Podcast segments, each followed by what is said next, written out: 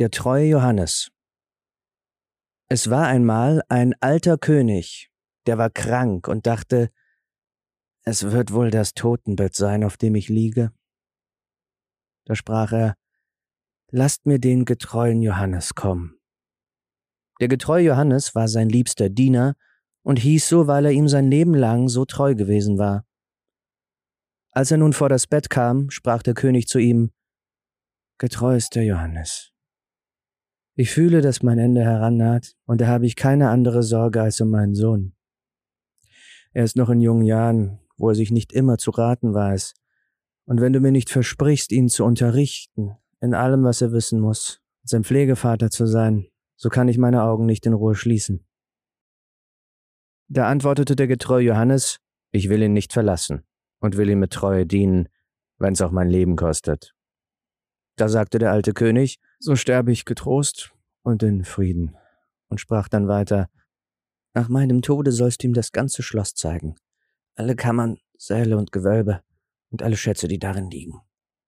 Aber die letzte Kammer, in dem langen Gange, sollst du ihm nicht zeigen, worin das Bild der Königstochter vom goldenen Dache verborgen steht.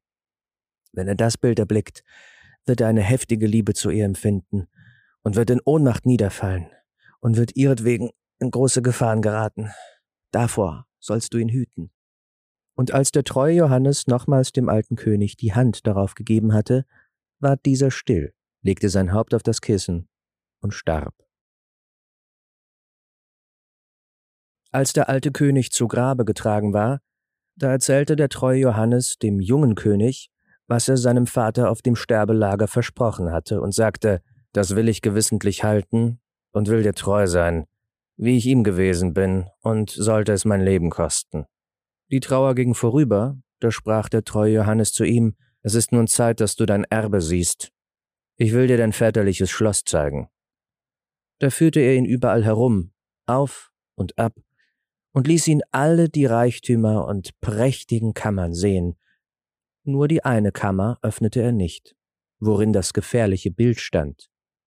Das Bild war aber so gestellt, dass, wenn die Türe aufging, man gerade darauf sah, und war so herrlich gemacht, dass man meinte, es leibte und lebte, und es gäbe nichts Lieblicheres und Schöneres auf der ganzen Welt.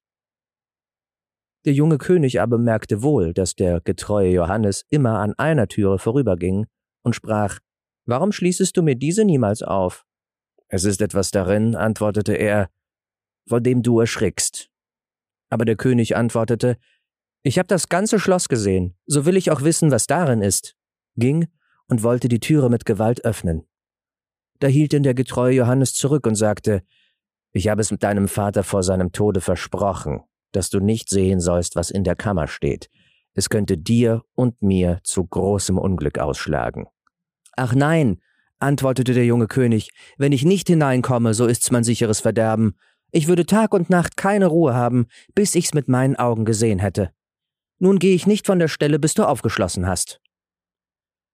Da sah der getreue Johannes, dass es nicht mehr zu ändern war, und suchte mit schwerem Herzen und vielem Seufzen aus dem großen Bund den Schlüssel heraus.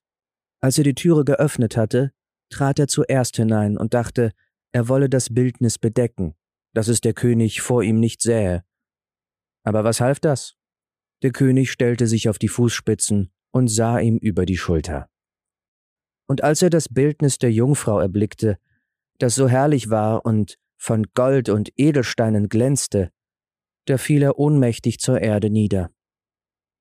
Der getreue Johannes hob ihn auf, trug ihn in sein Bett und dachte voll Sorgen, das Unglück ist geschehen, Herr Gott, was will daraus werden? Dann stärkte er ihn mit Wein, bis er wieder zu sich selbst kam. Das erste Wort, das er sprach, war Ach, wer ist das schöne Bild? Das ist die Königstochter vom goldenen Dache, antwortete der treue Johannes. Da sprach der König weiter Meine Liebe zu ihr ist so groß. Wenn alle Blätter an den Bäumen Zungen wären, sie könnten's nicht aussagen. Mein Leben setzte ich daran, dass ich sie erlange. Du bist mein getreuester Johannes, du musst mir beistehen. Der treue Diener besann sich lange, wie die Sache anzufangen wäre, denn es hielt schwer, nur vor das Angesicht der Königstochter zu kommen. Endlich hatte er ein Mittel ausgedacht und sprach zu dem König, alles, was es um sich hat, ist von Gold. Tische, Stühle, Schüsseln, Becher, Näpfe und alles Hausgerät. In deinem Schatze liegen fünf Tonnen Goldes. Lass eine von den Goldschmieden des Reichs verarbeiten zu allerhand Gefäßen und Gerätschaften, zu allerhand Vögeln, Gewild und wunderbaren Tieren. Das wird dir gefallen. Wir wollen damit hinfahren und unser Glück versuchen. Der König hieß alle Goldschmiede herbeiholen, die mussten Tag und Nacht arbeiten, bis endlich die herrlichsten Dinge fertig waren. Als alles auf ein Schiff geladen war, zog der getreue Johannes Kaufmannskleider an und der König musste ein gleiches tun, um sich ganz unkenntlich zu machen. Dann fuhren sie über das Meer und fuhren so lange, bis sie zu der Stadt kamen, worin die Königstochter vom goldenen Dache wohnte. Der treue Johannes hieß den König auf dem Schiffe zurückbleiben und auf ihn warten. Vielleicht, sprach er, bringe ich die Königstochter mit. Darum sorgt, dass alles in Ordnung ist lass die Goldgefäße aufstellen und das ganze Schiff ausschmücken. Darauf suchte er sich in sein Schürzchen allerlei von den Goldsachen zusammen, stieg ans Land und ging gerade nach dem königlichen Schloss. Als er in den Schlosshof kam, stand da beim Brunnen ein schönes Mädchen, das hatte zwei goldene Eimer in der Hand und schöpfte damit. Und als es das blinkende Wasser forttragen wollte und sich umdrehte, sah es den fremden Mann und fragte, wer er wäre. Da antwortete er, ich bin ein Kaufmann, und öffnete sein Schürzchen und ließ sie hineinschauen. Da rief sie, Ei, was für schönes Goldzeug, setzte die Eimer nieder und betrachtete eins nach dem anderen. Da sprach das Mädchen, das muss die Königstochter sehen, die hat große Freude an den Goldsachen, dass sie euch alles abkauft. Es nahm ihn bei der Hand und führte ihn hinauf, denn es war die Kammerjungfer. Als die Königstochter die Ware sah, war sie ganz vergnügt und sprach Es ist so schön gearbeitet, dass ich dir alles abkaufen will. Aber der getreue Johannes sprach Ich bin nur der Diener von einem reichen Kaufmann. Was ich hier habe, ist nichts gegen das, was mein Herr auf seinem Schiff stehen hat. Und das ist das künstlichste und köstlichste, was je in Gold ist gearbeitet worden. Sie wollte alles heraufgebracht haben, aber er sprach, dazu gehören viele Tage, und so groß ist die Menge, und so viel Säle, um es auszustellen, dass euer Haus nicht Raum dafür hat. Da ward ihre Neugierde und Lust immer mehr angeregt, so dass sie endlich sagte, Führ mich hin zu dem Schiff. Ich will selbst hingehen und deines Herrn Schätze betrachten. Da führte sie der getreue Johannes zu dem Schiffe hin und war ganz freudig. Und der König, als er sie erblickte, sah, dass ihre Schönheit noch größer war, als das Bild sie dargestellt hatte, und meinte nicht anders, als das Herz wollte ihn zerspringen. Nun stieg sie in das Schiff, und der König führte sie hinein. Der getreue Johannes aber blieb zurück bei dem Steuermann und hieß das Schiff abstoßen spannt alle Segel auf, dass es fliegt wie ein Vogel in der Luft. Der König aber zeigte ihr drinnen das goldene Geschirr, jedes einzeln, die Schüsseln, Becher, Näpfe, die Vögel, das Gewild und die wunderbaren Tiere. Viele Stunden gingen herum, während sie alles besah, und in ihrer Freude merkte sie nicht, dass das Schiff dahinfuhr. Nachdem sie das letzte betrachtet hatte, dankte sie dem Kaufmann und wollte heim. Als sie aber an des Schiffes Rand kam, sah sie, dass es fern vom Land auf hohem Meere ging und mit vollen Segeln forteilte. Ach, rief sie erschrocken, ich bin betrogen. Ich bin entführt und in die Gewalt eines Kaufmanns geraten. Lieber wollte ich sterben. Der König aber fasste sie bei der Hand und sprach Ein Kaufmann bin ich nicht. Ich bin ein König und nicht geringer an als du bist. Aber dass ich dich mit List entführt habe, das ist aus übergroßer Liebe geschehen. Das erste Mal, als ich dein Bildnis gesehen habe, bin ich ohnmächtig zur Erde gefallen. Als die Königstochter vom goldenen Dache das hörte, ward sie getröstet, und ihr Herz ward ihm geneigt, so dass sie gerne einwilligte, seine Gemahlin zu werden. Es trug sich aber zu, während sie auf dem hohen Meere dahinfuhren, dass der getreue Johannes, als er vorn auf dem Schiffe saß und Musik machte, in der Luft drei Raben erblickte, die dahergeflogen kamen. Da hörte er auf zu spielen und horchte, was sie miteinander sprachen, denn er verstand das wohl. Der eine rief Ei, da führte die Königstochter vom goldenen Dache heim. Ja, antwortete der zweite, er hat sie noch nicht. Sprach der dritte, er hat sie doch, sie sitzt bei ihm im Schiffe. Da fing der erste wieder an und rief, was hilft ihm das? Wenn sie ans Land kommen, wird ihm ein fuchsrotes Pferd entgegenspringen. Da wird er sich aufschwingen wollen.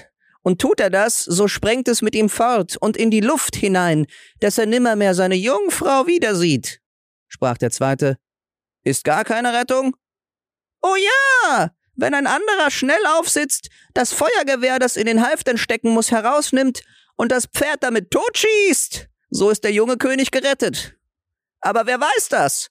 Und wer's weiß und sagt's ihm, der wird zu Stein, von den Fußzehen bis zum Knie. Da sprach der zweite. Ich weiß noch mehr. Wenn das Pferd auch getötet wird, so behält der junge König doch nicht seine Braut. Wenn sie zusammen ins Schloss kommen, so liegt dort ein gemachtes Brauthemd in einer Schüssel und sieht aus, als wär's von Gold und Silber gewebt, ist aber nichts als Schwefel und Pech. Wenn er's antut, verbrennt es ihn bis aufs Mark und Knochen. Sprach der Dritte, ist da gar keine Rettung? Oh ja, antwortete der Zweite, wenn einer mit Handschuhen das Hemd packt und wirft es ins Feuer, dass es verbrennt, so ist der junge König gerettet. Aber was hilft's? Wer's weiß und es ihm sagt, der wird halbes Leibes Stein vom Knie bis zum Herzen. Da sprach der Dritte, ich weiß noch mehr. Wird das Brauthemd auch verbrannt, so hat der junge König seine Braut doch noch nicht.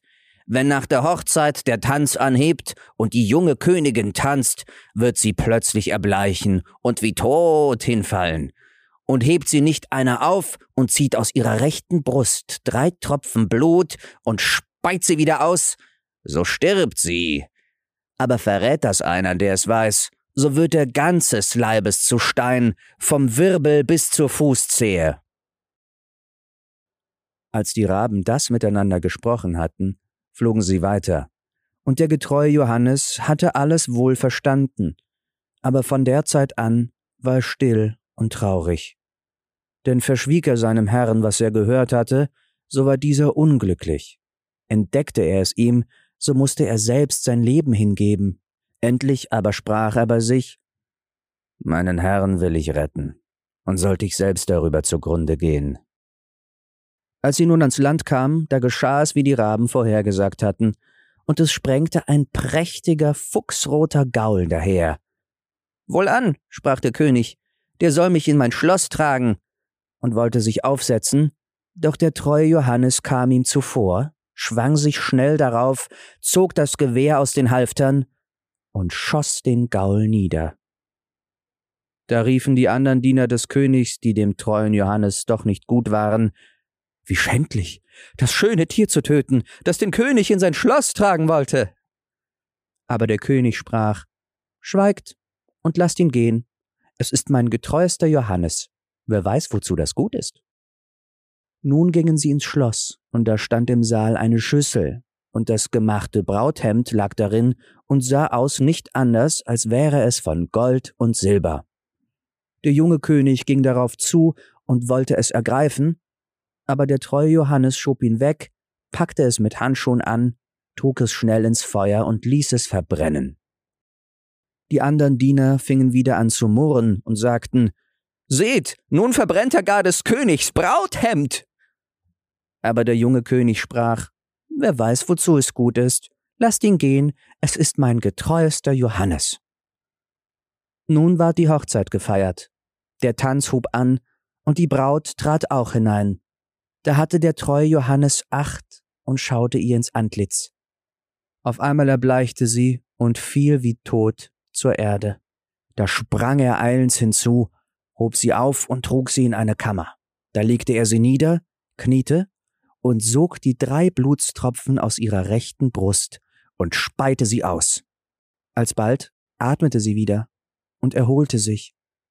Aber der junge König hatte es mit angesehen und wusste nicht, warum es der getreue Johannes getan hatte, war zornig darüber und rief Werft ihn ins Gefängnis. Am anderen Morgen ward der getreue Johannes verurteilt und zum Galgen geführt. Und als er oben stand und gerichtet werden sollte, sprach er Jeder, der am sterben soll, darf vor seinem Ende noch einmal reden. Soll ich das Recht auch haben? Ja, antwortete der König, es soll dir vergönnt sein. Da sprach der treue Johannes, ich bin mit Unrecht verurteilt und bin dir immer treu gewesen. Und erzählte, wie er auf dem Meer das Gespräch der Raben gehört und wie er, um seinen Herrn zu retten, das alles hätte tun müssen. Da rief der König, O mein treuster Johannes, Gnade, Gnade, führt ihn herunter. Aber der treue Johannes war bei dem letzten Wort, das er geredet hatte, leblos herabgefallen und war ein Stein. Darüber trug nun der König und die Königin großes Leid, und der König sprach, Ach, was hab ich große Treue so übel belohnt. Und er ließ das steinerne Bild aufheben und in seine Schlafkammer neben sein Bett stellen. So oft er es ansah, weinte er und sprach, Ach, könnte ich dich wieder lebendig machen, mein getreuster Johannes.